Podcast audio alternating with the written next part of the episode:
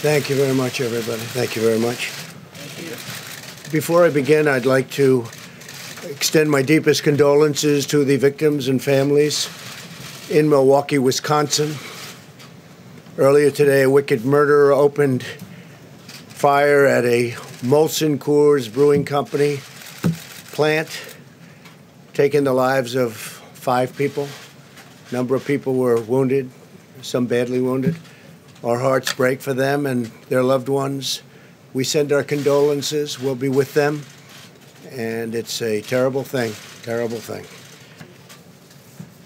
So our hearts go out to the people of Wisconsin and to the families. Thank you very much. Uh, I've just received another briefing from a great group of talented people on the virus that is going around to various parts of the world. We have, through some very good early decisions, decisions that were actually ridiculed at the beginning, we closed up our borders to flights coming in from certain areas, uh, areas that were hit by the coronavirus and hit pretty hard. And we did it very early. I, a lot of people thought we shouldn't have done it that early, and we did, and it turned out to be a very good thing. And the number one priority from our standpoint is the health and safety of the American people. And that's the way I viewed it when I made that decision. Because of all we've done, the risk to the American people remains very low. And we have the greatest experts in the world, really in the world, right here. The people that are called upon by other countries when things like this happen. We, uh, we're ready to adapt and we're ready to do whatever we have to as the disease spreads, if it spreads. Uh, as most of you know, the uh, the level that we've had in our country is very low, and those people are getting better, or we think that in almost all cases, they're the better are getting. We have a total of 15. We took in some from Japan. You heard about that because they're American citizens and they're in quarantine, uh, and uh, they're getting better too but we felt we had an obligation to do that. It could have been as many as 42, and uh, we found that we were. It was just an obligation we felt that we had. We could have left them, and that would have been very bad, very bad. I think American people, and uh, they're recovering. Of the 15 people, the original 15, as I call them, uh, eight of them have returned to their homes, to stay in their homes until fully recovered. One is in the hospital, and five have fully recovered. And uh, one is, uh, we think, in pretty good shape. And it's uh, in between hospital and going home. So we have a total of, uh, but we have a total of 15 people, and uh, they're in a process of recovering, with some already having fully recovered. Uh, we started out by uh, looking at certain things. We've been working with uh, the Hill very, very carefully, very strongly, and I think we have very good bipartisan spirit for money. We were asking for two and a half billion, and we think that's uh, a lot, but uh, the Democrats and I guess Senator Schumer wants us to have much more than that. And normally in life, I'd say, we'll take it. We'll take it. Uh, if they want to give more, we'll do more. We're going to spend whatever's appropriate. Hopefully, we're not going to have to spend so much because we really think we've done a great job in keeping it down to a minimum. Uh, and again, uh, uh we've had tremendous success, tremendous success beyond what people would have thought. Now, at the same time, you do have some outbreaks in some countries. Italy and various countries are having some difficulty. China, you know about where it started. Uh, I spoke with President Xi. We had a great talk. He's working very hard, I have to say. He's working very, very hard. And uh, if you can count on the reports coming out of China, that spread has gone down quite a bit. Uh, the infection seems to have gone down over the last two days. As opposed to getting larger, it's actually gotten smaller in one instance where we think uh, we can be it's somewhat reliable. It seems to have gotten quite a bit smaller. Uh, with respect to the money that's uh, being negotiated, uh, they can do whatever they want. I mean, they can. We'll do the two and a half. We're requesting two and a half. Uh, some Republicans would like us to get four, and some Democrats would like us to get eight and a half. And we'll be satisfied whatever whatever it is. We're bringing in a specialist, very highly regarded specialist, uh, tomorrow, who works actually at the State Department. Very, very uh, tremendously talented in doing this. I want you to understand something that shocked me when I saw it. That uh, I spoke with uh, Dr. Fauci on this, and I was really uh, amazed, and I think most people are amazed to hear it. Uh, the flu in our country kills from 25,000 people to 69,000 people a year. That was shocking to me. And uh, so far, if you look at what we have with the 15 people, and they're recovering. One is uh, one is uh, pretty sick, but uh, hopefully will recover. But the others are in great shape. But think of that: 25,000 to 69,000. Over the last 10 years, we've lost 360,000. These are people that have died from the flu, from what we call the flu. Hey, did you get your flu shot? And uh, that's something. Now, what we've done is we've stopped non US citizens from coming into America from China. That was done very early on. We're screening people, and we have been at a very high level, screening people coming into the country from infected areas. We have in quarantine those infected and those at risk. We have a lot of great quarantine facilities. We're rapidly developing a vaccine, and they can speak to you. The professionals can speak to you about that. Uh, the vaccine is coming along well, and in speaking to the doctors, we think this is something that we can develop fairly rapidly a vaccine for the future and coordinate with the support of our partners. We have great relationships with all of the countries that we're talking about. Some uh, fairly large number of countries. Some it's one person, and uh, many countries have no problem whatsoever and we'll see what happens. But we're very, very ready for this, for anything, whether it's going to be a uh, breakout of larger proportions or whether or not we're, uh, you know, we're at that very low level. And uh, we want to keep it that way. So we're at the low level. As they get better, we take them off the list so that we're going to be pretty soon at only five people. And we could be at just one or two people over the next short period of time. So we've had very good luck. The um, Johns Hopkins, I guess it is a highly respected, great place. They did a, stu- a, a study, comprehensive, the country's best and worst prepared for an epidemic. And the United States is now, we're rated number one. We're rated number one for being prepared. This is a list of different countries. I don't want to get in your way, especially since you do such a good job. Uh, this is a list of uh, the different countries. United States is rated number one, most prepared.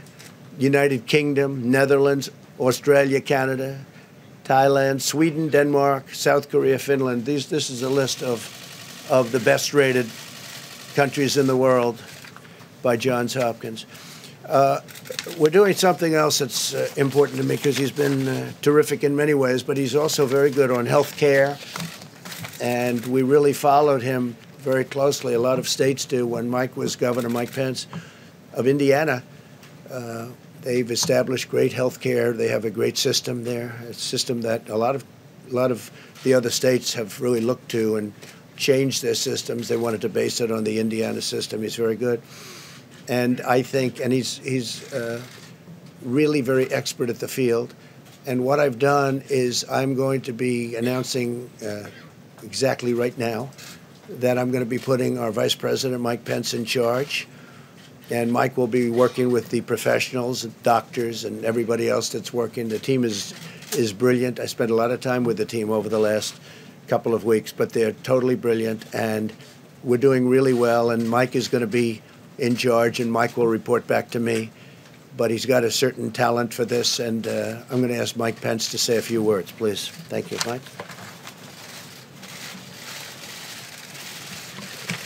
Thank you, Mr. President. President Trump's made clear from the first days of this administration we have no higher priority than the safety security, health, and well-being of the American people. And from the first word of an outbreak of the coronavirus, the President took unprecedented steps to protect uh, the American people from the spread of this disease. He recounted those briefly, but uh, the establishment of travel restrictions, uh, aggressive quarantine effort of Americans that are returning, declaration of a public health emergency, and establishing uh, the White House Corona Task Force are all reflective of the urgency that the President has brought to a whole of government approach. Um, as a uh, former governor uh, from the state where the first MERS case uh, emerged in 2014, uh, I know full well uh, the importance of presidential leadership, the importance of administration leadership, and the vital role of partnerships of state and local governments and health authorities in responding to the potential threat of dangerous infectious diseases. Uh, and I, uh, uh, I look forward, uh, Mr. President, to uh, serving uh, in this role, and bringing together all the members of the Corona Task Force that you've established, HHS, CDC, DHS, the Department of Transportation, and state. Uh, this team has been, at your direction, Mr. President, meeting every day since it was established. Uh, my role will be to continue to uh, uh bring that team together, uh, to bring to the President uh, the best options for action to see to the safety and well being and health of the American people. we'll also be continuing to reach out to governors, state and local officials. Uh, in fact, in the recent days, uh, the White House met with over 40 state, county, and city health officials from over 30 states and territories to discuss how to respond uh, to this, uh, to the potential threat of the coronavirus. Uh, we'll be working with them in renewed ways to make sure they have the resources uh, to be able to respond. And as the President said, we'll be adding additional personnel here at the White House to support our efforts on the President's behalf. We'll also be working with members of Congress to ensure that the resources are available uh, for this whole of government response, and we'll be working very closely uh, with Secretary Azar and his team uh, that have done an outstanding job uh, communicating to the public to ensure the American people have the best information uh, on ways to protect themselves and their families, and also that the public has the most timely information uh, on the potential threat to the American people.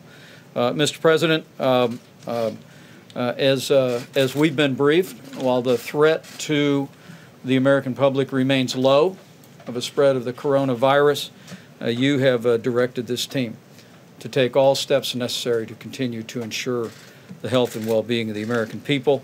Uh, and the people of this country can be confident that under your leadership, uh, we will continue to bring the full resources of the federal government in coordination with our state and local partners uh, to see to the health and well-being and to the effective response to the coronavirus here in the United States of America. Uh, with that, uh, uh the President's asked me to recognize uh, the uh, Secretary of Health and Human Services, Alex Azar, and also the Deputy Director of CDC, Dr. Anne Schuchat, for remarks. Secretary. Well, thank you, Mr. Vice President, and thank you, Mr. President, for gathering your public health experts here today and for your strong leadership in keeping America safe. And I just want to say I could not be more delighted that you've asked the Vice President, my old friend and colleague, to lead this whole of government approach uh, with us uh, under the emergency support function number eight. Uh, as of today, we have 15 cases of COVID 19 that have been detected in the United States with only one new case detected in the last two weeks.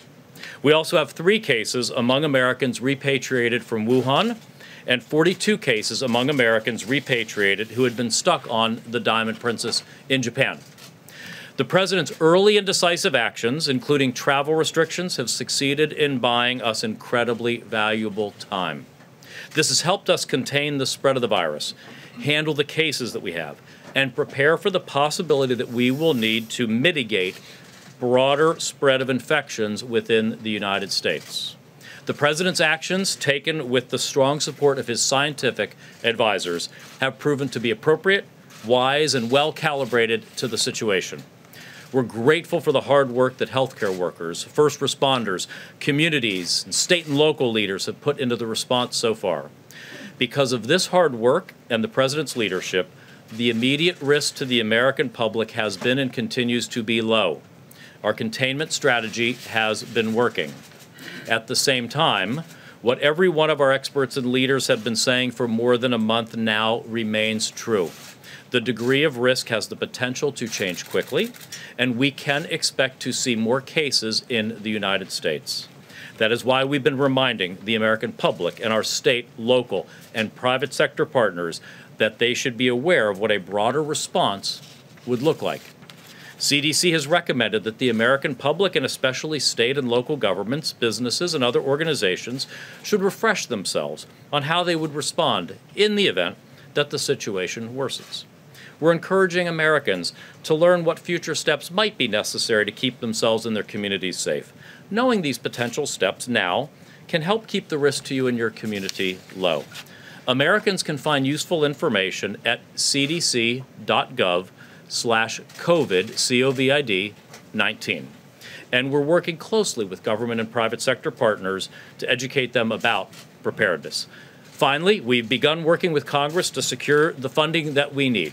There are five major priorities in the White House request to Congress that the White House made on Monday. These priorities are first, expanding our surveillance network, Second, support for state and local governments work. Third and fourth, development of therapeutics and vaccines. And fifth, manufacturing and purchase of personal protective equipment like gowns and masks. As chairman of the President's Coronavirus Task Force, I'm committed to providing regular updates from our coordinated interagency process. We've had our top public health leaders, like those joining me here today, speaking to the media many times per day to inform the American public. The Trump administration is going to continue to be aggressively transparent, keeping the American people and the media apprised of the situation and what everyone can do. With that, I'm going to hand things over to Dr. Anne Schuchat, Dr. Schuchat is the senior career official at the Centers for Disease Control and Prevention, the principal deputy director, with an over 30 year career at the CDC in public health and as a member of the United States Public Health Service Commission Corps. So, Dr. Schuchat, I'll turn it over to you. Uh, thanks so much, Mr. Secretary. Um, as you know, this has been a difficult and challenging time, and our hearts go out to the individuals who have been directly affected by the virus and to all those who have been working tirelessly in responding to it. Our aggressive containment strategy here in the United States has been working and is responsible for the low levels of cases that we have so far. However, we do expect more cases, um, and this is a good time to prepare. Um, we, as you heard, it's the perfect time for businesses, healthcare systems, universities, and schools to look at their pandemic preparedness plans, dust them off, and make sure that they're ready. And we have lots more information at the CDC's website and in partnership on how to do that. But it's also a really good time for the American public to prepare and for you to know what this means for you. The coronavirus that we're talking about is a respiratory virus. It's spread in a similar way to the common cold or to influenza. It's spread through coughs and sneezes. And so, those everyday sensible measures that we tell people to do every year with the flu um, are important here. Covering your cough, staying home when you're sick, and washing your hands tried and true, not very exciting measures, but really important ways that you can prevent the spread of respiratory viruses. So this the trajectory of what we're looking at over the weeks and months ahead is very uncertain, but many of the steps that we have taken over the past 15 years to prepare for pandemic influenza and our experience going through the 2009 H1N1 pandemic of influenza remind us of the kinds of steps that our healthcare system, our businesses, our communities, and schools may need to take. We're in this together, all of government, the public, and the private sector, and the CDC wants to make sure you have the best information available every day. Thank you.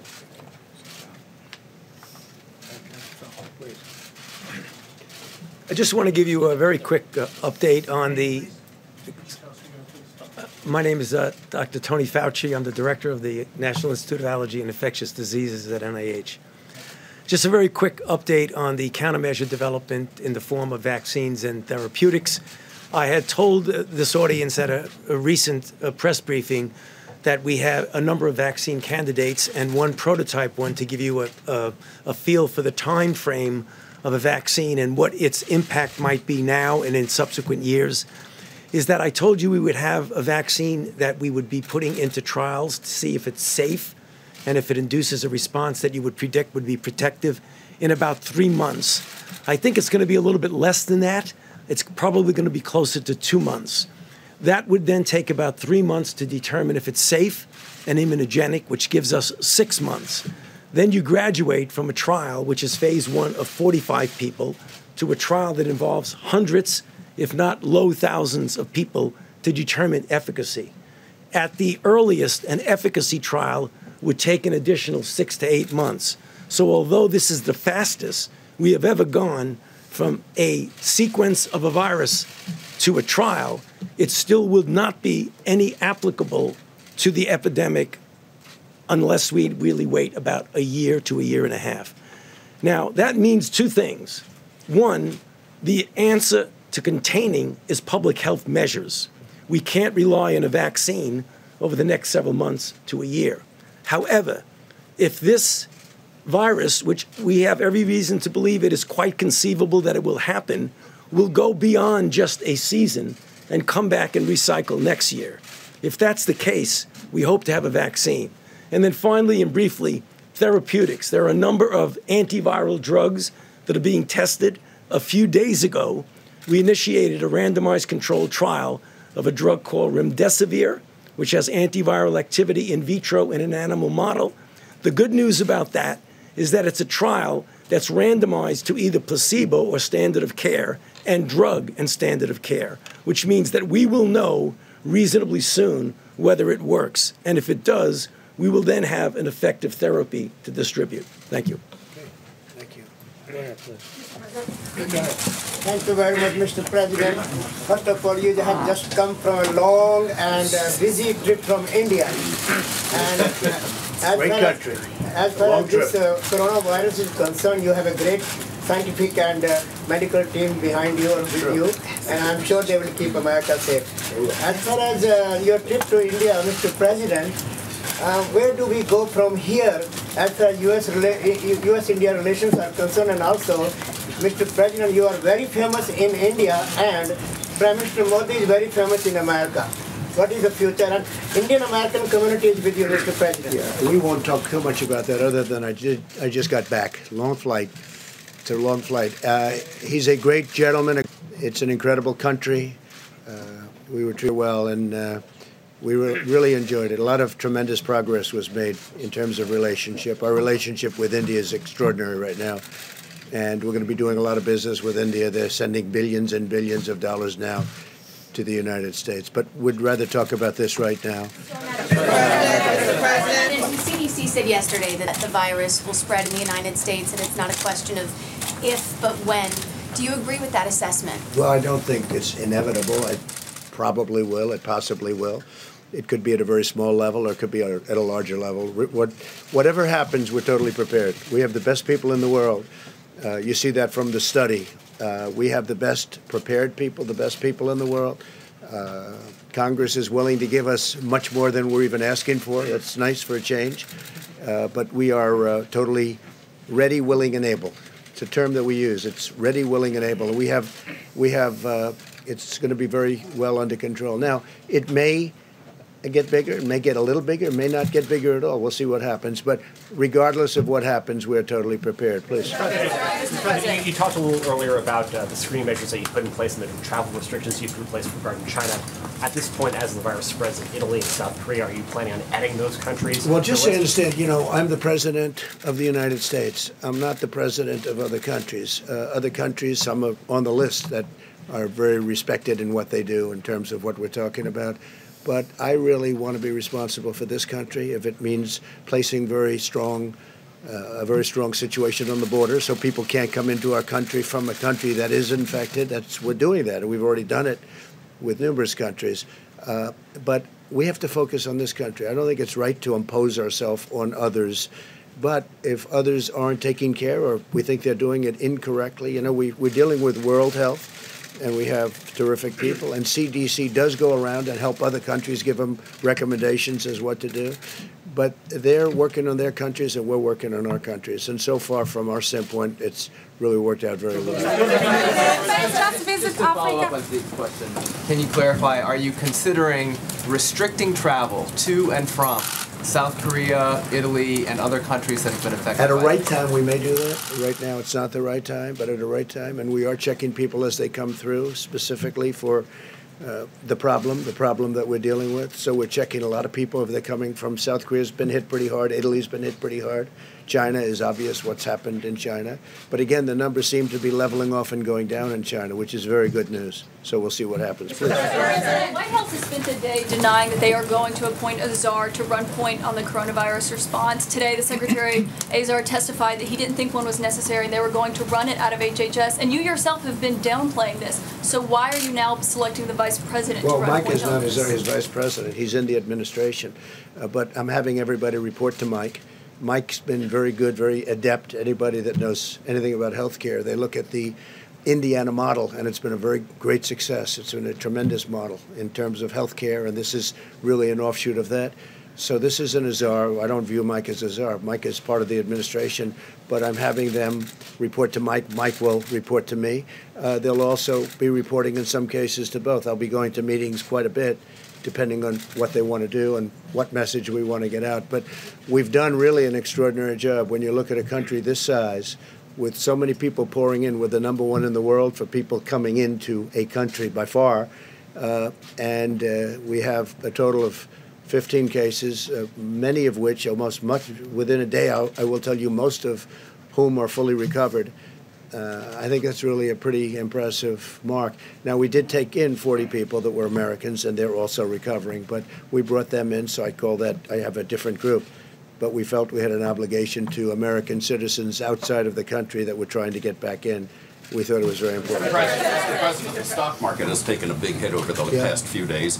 What can you do about that? And if the CDC is right in saying that the spread is inevitable, are you going to be dealing with stock market issues and economy issues for some time to come? Well, I really think the stock market, of something I know a lot about, I think it took a hit maybe for two reasons. Uh, I think they look at the people that you watched debating last night and they say if there's even a possibility that can happen, I think it really takes a hit because of that. And it certainly took a hit because of this. And I understand that also because of supply chains and various other things and people coming in. Uh, but I think the stock market will recover. Uh, the economy is very strong. The consumer is the strongest it's ever been. Our consumers are incredible. They're in, incredible. That's why we're doing well, and other countries have not. Even before the virus, we're doing great. Other countries have not been doing great. Our consumer is very, very strong, very powerful economically. Yeah, please. Mr. President, sir, have you been presented any plans that would involve quarantining cities like we saw in China? And what would have to happen for you to take a We step do have uh, plans of a much uh, on a much larger scale. Should we need that, uh, we're working with states. We're working with virtually every state, uh, and we do have plans on a larger scale if we need it. We don't think we're going to need it, but you know, you always have to be prepared. And uh, again, Congress is talking to us about funding, and uh, we're getting far more than what we asked for. And I guess the best thing to do is take it. We'll take it. How much are you willing to give? How much money are you willing to give Congress if they're going six Well, we're going to see, but we'll take care of states because states are working very hard. We have hospitals in states that make rooms available, and they they're building quarantine areas, areas where you can keep people safely. Uh, we're working really well with states. It's a very big part of it. So. Uh, you know, my attitude if Congress wants to give us the money so easy, wasn't very easy for the wall, but we got that one done. Uh, if they want to give us the money, uh, we'll take the money and we'll just do a good job with it. Yeah, please. Go ahead. Go ahead. Mr. President, should Americans be going out getting protective equipment such as masks and so, and so forth? And if so, what is the U.S. doing to boost production of masks? Well, we can uh, get a lot of it. In fact, we've ordered a lot of it just in case we need it. We may not need it, you understand that. But in case we're looking at worst case scenario, we're going to be set very quickly. But we, I don't think we're going to ever be anywhere near that. I really don't believe that we're going to be anywhere near that. Our borders are very controlled. Our flights in from certain areas that we're talking about are very controlled. I don't think we'll ever be anywhere near that. Please go ahead. The stock, the, back to the stock market for a second. The travel-related stocks have especially been Yeah. hammered here in the last Sure. couple days.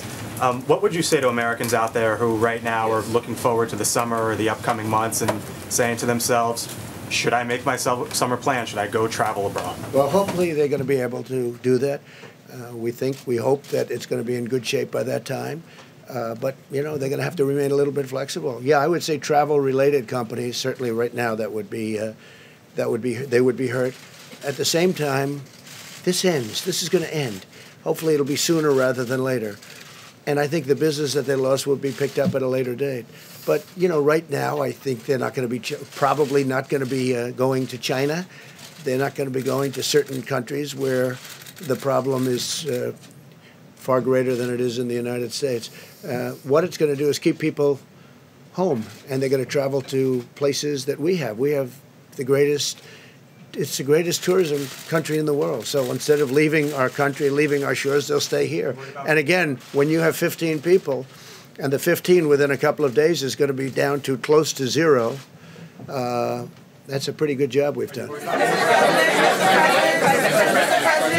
What is your response to Speaker Pelosi, who said earlier today that you don't know what you're talking about about the coronavirus? I'm also wondering if you'd want to address critics who Well, I think- you can't be trusted yeah, sure. about what your administration is saying. Sure. I think Speaker Pelosi's incompetent. She lost the Congress once. I think she's going to lose it again. Uh, she lifted my poll numbers up 10 points. I never thought that I would see that so quickly and so easily. Uh, I'm leading everybody. We're doing great. I don't want to do it that way. It's almost unfair if you think about it. But I think she's incompetent, and I think she's not thinking about the country.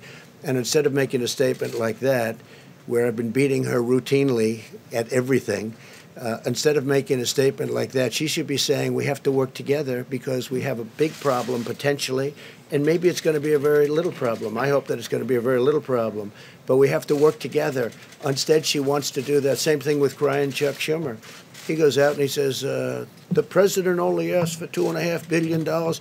He should have eight and a half billion. This is the first time I've ever been told that we should take more. Usually it's we have to take less.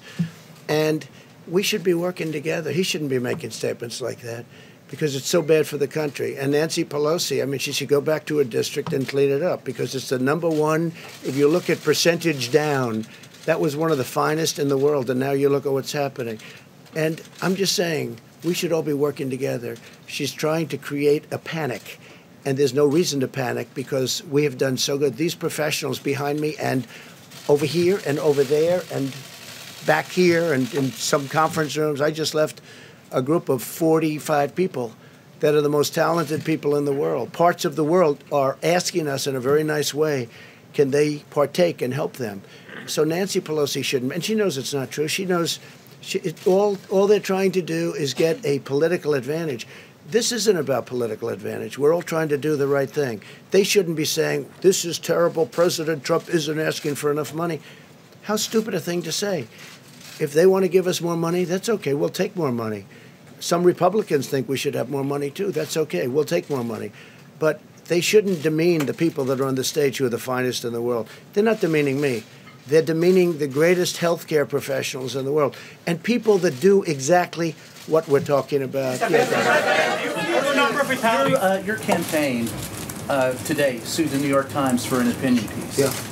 Is it your opinion or is it your contention that if people have an opinion contrary to yours that they should be sued? Well, when they get the opinion totally wrong, as the New York Times did, and frankly, they've got a lot wrong over the last number of years. So we'll see how that. Let that work its way through the courts. No, no. you- If you read it, you'll see it's beyond an opinion. That's not an opinion. That's something much more than an opinion. They did a bad thing, uh, and there'll be more coming. There'll be more. Tokyo will host the Summer Olympics this July. Do you expect Tokyo will be I hope so, because Shinzo Abe is a very good friend of mine. I love the people of Japan, and I hope it's uh, going to be in good shape. As you know, you have a number of people in Japan who have been infected. Uh, I hear they're doing a very professional job, which doesn't surprise me at all. With Shinzo and with all of the people you have, I know Japan very well. I think they're going to handle it very well. uh, it's a little tight. You know, it's a little tight. They spent billions of dollars building one of the most beautiful venues I've ever seen, and uh, your prime minister is very proud of it. I hope it's going to be fine. We hope it will. Thank you very much, Mr. President. Uh, the doctor at CDC just talked about dusting off preparedness plans, Right. uh, but coming from you, it, it has more weight. Do you feel that U.S. schools should be preparing for a coronavirus spreading? I would think so, yes. I mean, I haven't spoken specifically about that with the various doctors, but I would think so, yes. I think uh, every aspect of our society should be prepared. I don't think it's going to come to that, especially with the fact that uh, we're going down, not up. We're going very substantially down, not up. But yeah, I think schools should be preparing and, you know, get ready just in case. The words are just in case. We don't think we're going to be there. We don't think we're going to be anywhere close. And again, if you look at some countries, they are coming down. It's starting to go in the other direction. This will end. This will end. Uh, you look at flu season, I said 26,000 people. I never heard of a number like that. 26,000 people going up to 69,000 people, doctor, you told me before. 69,000 people die every year from 26 to 69, every year from the flu. Now think of that. It's incredible. So far, the results of all of this that everybody's reading about, and and part of the thing is you you want to keep it the way it is. You don't want to see panic, because there's no reason to be panicked about. But when I mentioned the flu, I said actually I, I asked the various doctors. I said, "Is this just like flu?" Because people die from the flu, and this is very unusual. And it is a little bit different, but in some ways it's easier, and in some ways it's a little bit tougher. Uh, but uh, we have it so well under control. I mean, we really have done a very good job. Go ahead. Do you believe the, Thank nu- you, Mr. you believe the President. number Thank you, of Mr. President. You mentioned the stock market earlier. To go back to that, to be clear, the Dow Jones dropped more than 2,000 points this week.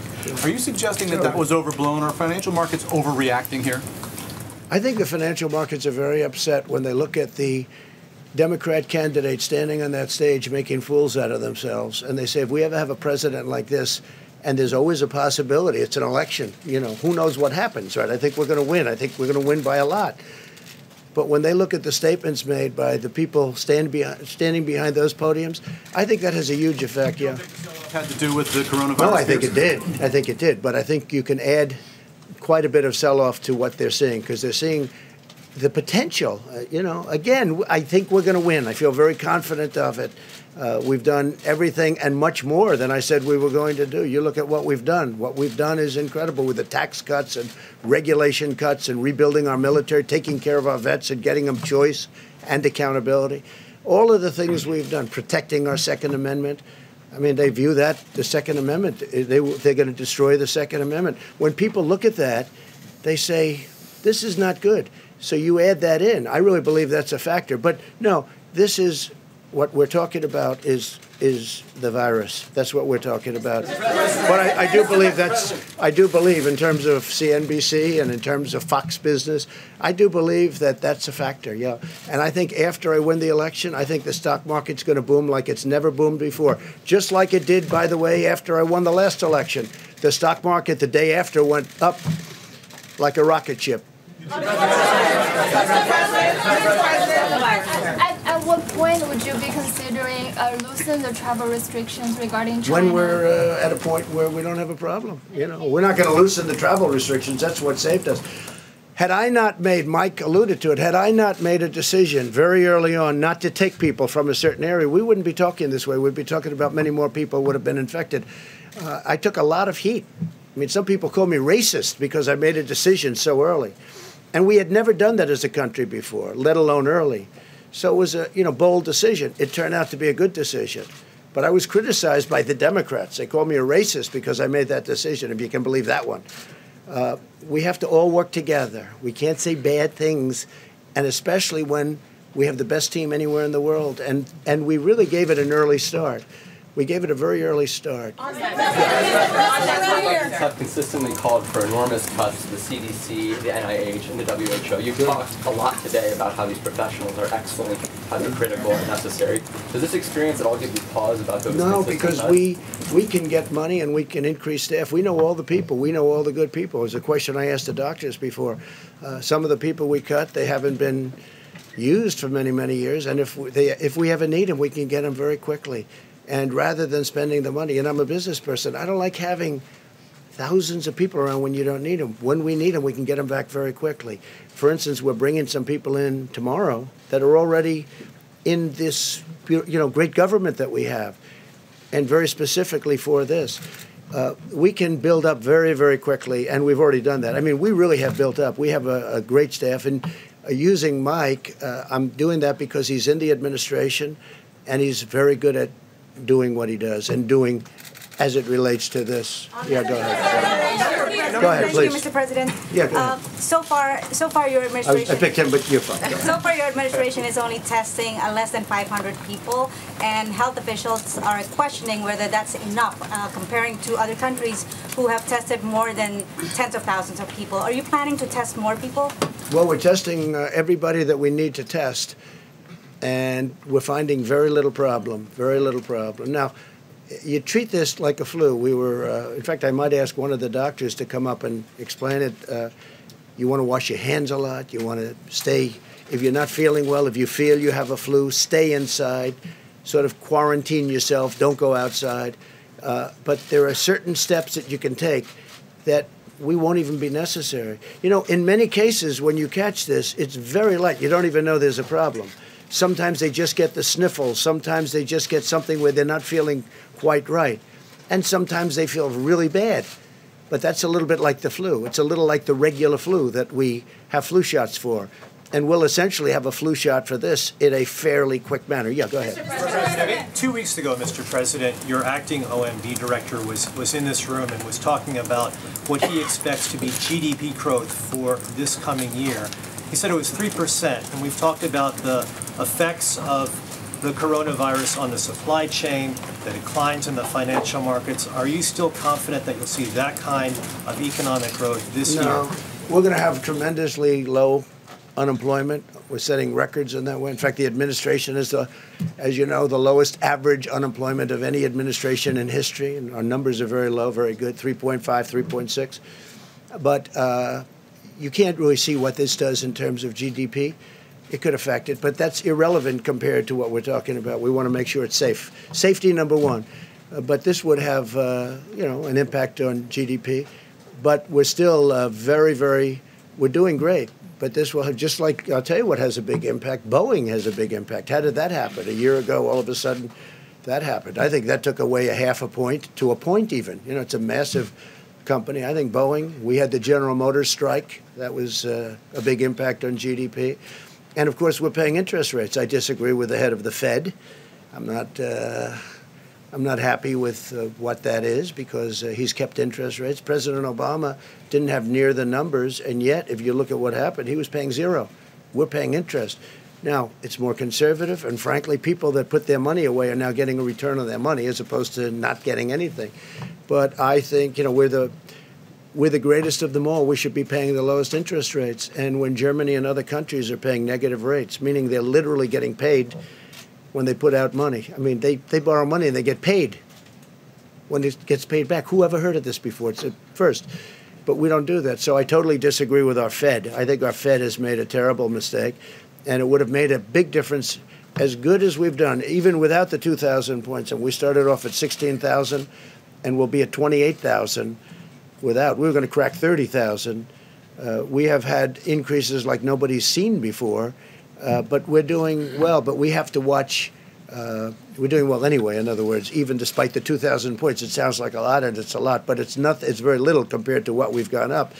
Uh, but we'll be watching it very closely. But we have been hurt by General Motors. We've been hurt by Boeing, and we've hurt by. We've been hurt, in my opinion, very badly by our own Federal Reserve, who has also created a very strong dollar. That's something nice about a strong dollar, but it makes it much harder to do business outside of this country.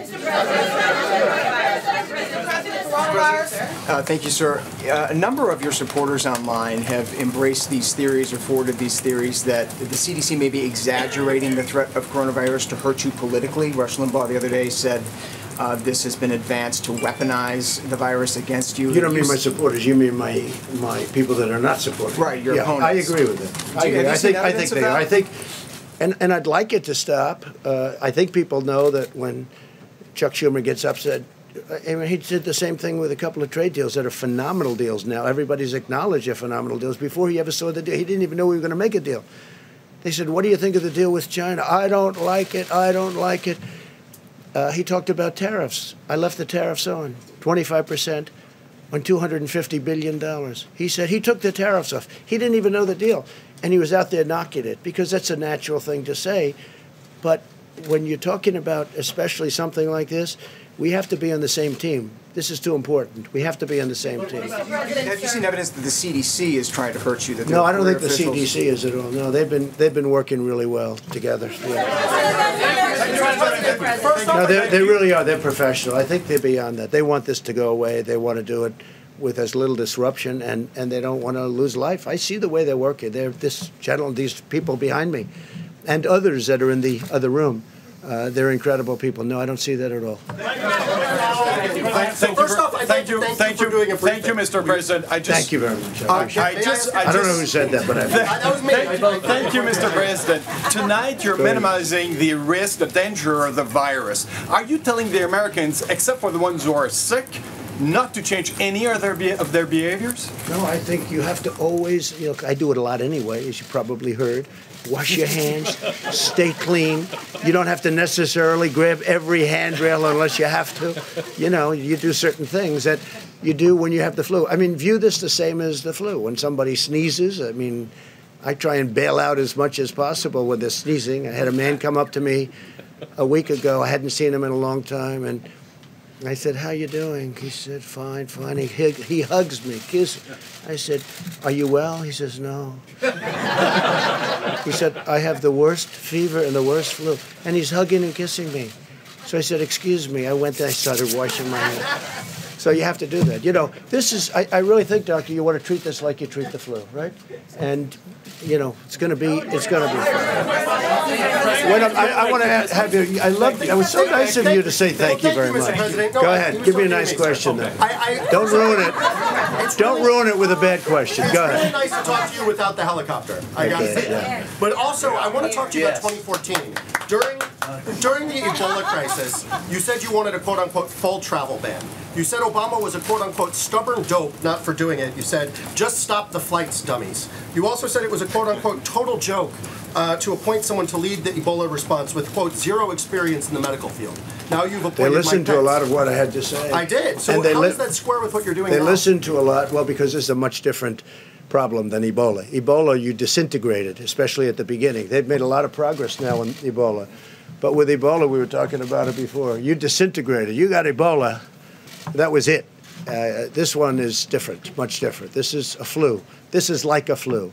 And uh, this is a much different situation than Ebola. But uh, and we're working on Ebola right now. By the way, we're working on certain areas of the Congo. The Congo has Ebola, and caused largely by the fact that they have war and people can't get there. We can now treat Ebola. In that at that time, it was infectious, and you couldn't treat it. Nobody knew anything about it. Nobody had ever heard of anything like this. So it's a much different situation. The, uh, the rate of mortality. I think it was to me, thank you. So, Mr. President, let me ask you this. Yeah, go ahead. In just the course of the last couple of minutes, you have disputed some of what the officials that are working in your administration behind you have said about the risk of coronavirus and its spread. Do you trust your health officials to give you good information, or Oh, do you sure. trust your own instincts more? I don't think I have. They've said it could be worse, and I've said it could be worse too. I also think no, I don't think it's says. inevitable. I don't think it's inevitable. Uh, I think that we're doing a really good job in terms of maintaining borders, in turning, terms of letting people in, in terms of checking people, and also that's one of the reasons I'm here today, getting the word out so people can. They'll know. They're going to know. No, I don't think it's. I don't think it's inevitable. I think that there's a chance that it could get worse. There's a chance it could get fairly substantially worse, but uh, nothing's inevitable.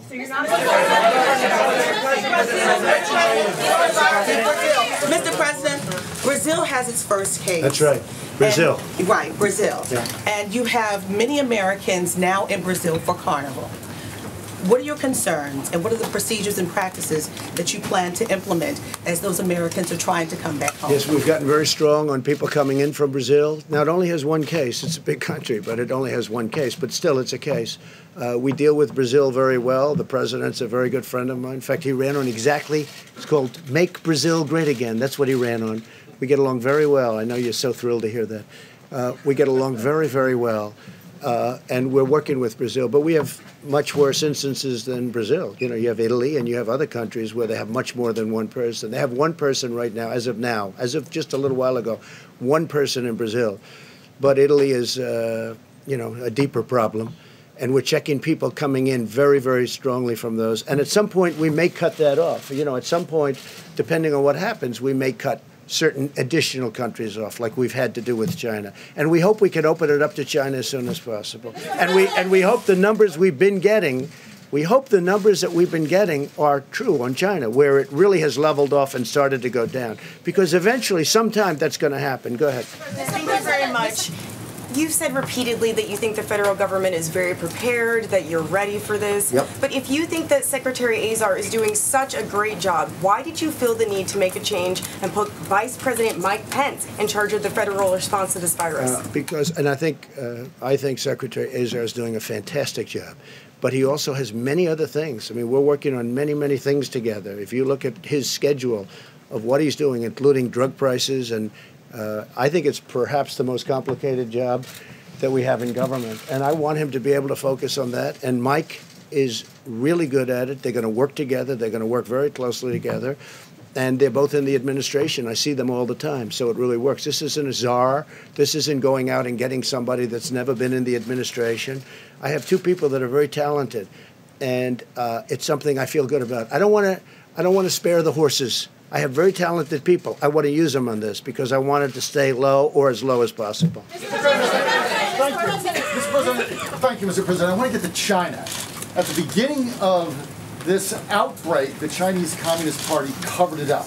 That has been uh, that has been the general consensus of everyone. How can you now legitimately trust President Xi and the Chinese Communist regime, President President Xi, and the Took me Chinese while Communist figure regime to be forthcoming and forthright uh, with this pandemic? Well, I can tell you this. I speak to him. Uh, I had a talk with him very recently, and he is working so hard on this problem. He is working so hard, and they're very tough and very smart, uh, and uh, it's a significant it's a significant group of very talented people that are working, and they're calling up Dr. Fauci. They're calling up our people. We're dealing with them. We're giving them certain advice. Uh, we actually have through World Health. We have them over there also, and we have a lot of our people making up that group that went over there. No, he's working very hard. It'd be very easy for me to say, you know, doesn't matter what I say, really.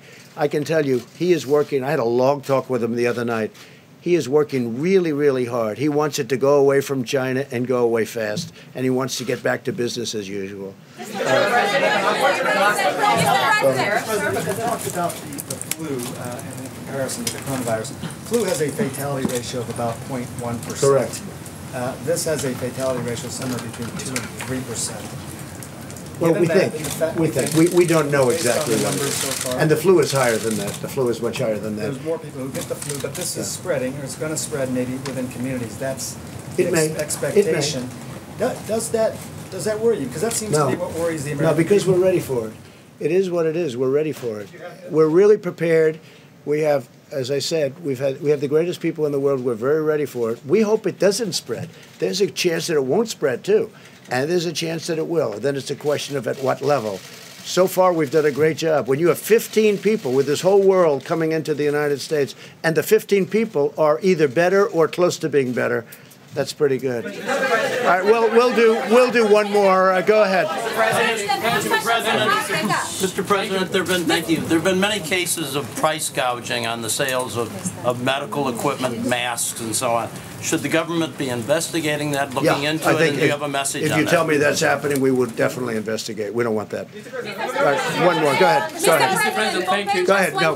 Yes. Go ahead. Um, are you working with China right now, in Yes. specifically in what areas? Also, We're you working worry with about China. the- We just did the biggest trade deal in history. We did two of them between uh, USMCA and the China deal. It's the biggest in history. Uh, the relationship with China is a very good one, and I can tell you that. Uh, Again, President Xi is working really hard. He wants this problem solved as hard as you can work. Thank you all. Thank you all. I may leave you behind and you can answer a few more questions, so you can ask them a few. Okay? Are you going to do this this more often. Please. You are? Please, come back more often. If you'd like to. Yes, yes. We'll do it more. Mr. President, we love you in Africa. Did you send Pompeo to Africa? Wish him, wish him good luck. And who? Secretary Azar, given the Pence move, Oh, no, I have great I, I think, if, if I could just clarify, I think you're not getting the point here Mr. of this. President. I'm still chairman of the task force. Mick Mulvaney's been serving a, in, actually an invaluable role for me as acting chief of staff, helping to coordinate across the government with my colleagues and the whole of government approach. Having the vice president gives me the biggest stick one could have in the government on this whole of government approach. You don't So- feel like you're being replaced? not in the least. I'm I, I when the pro- when when this was mentioned to me, I said I was delighted that I get to have the vice president helping in this way. Delighted, absolutely.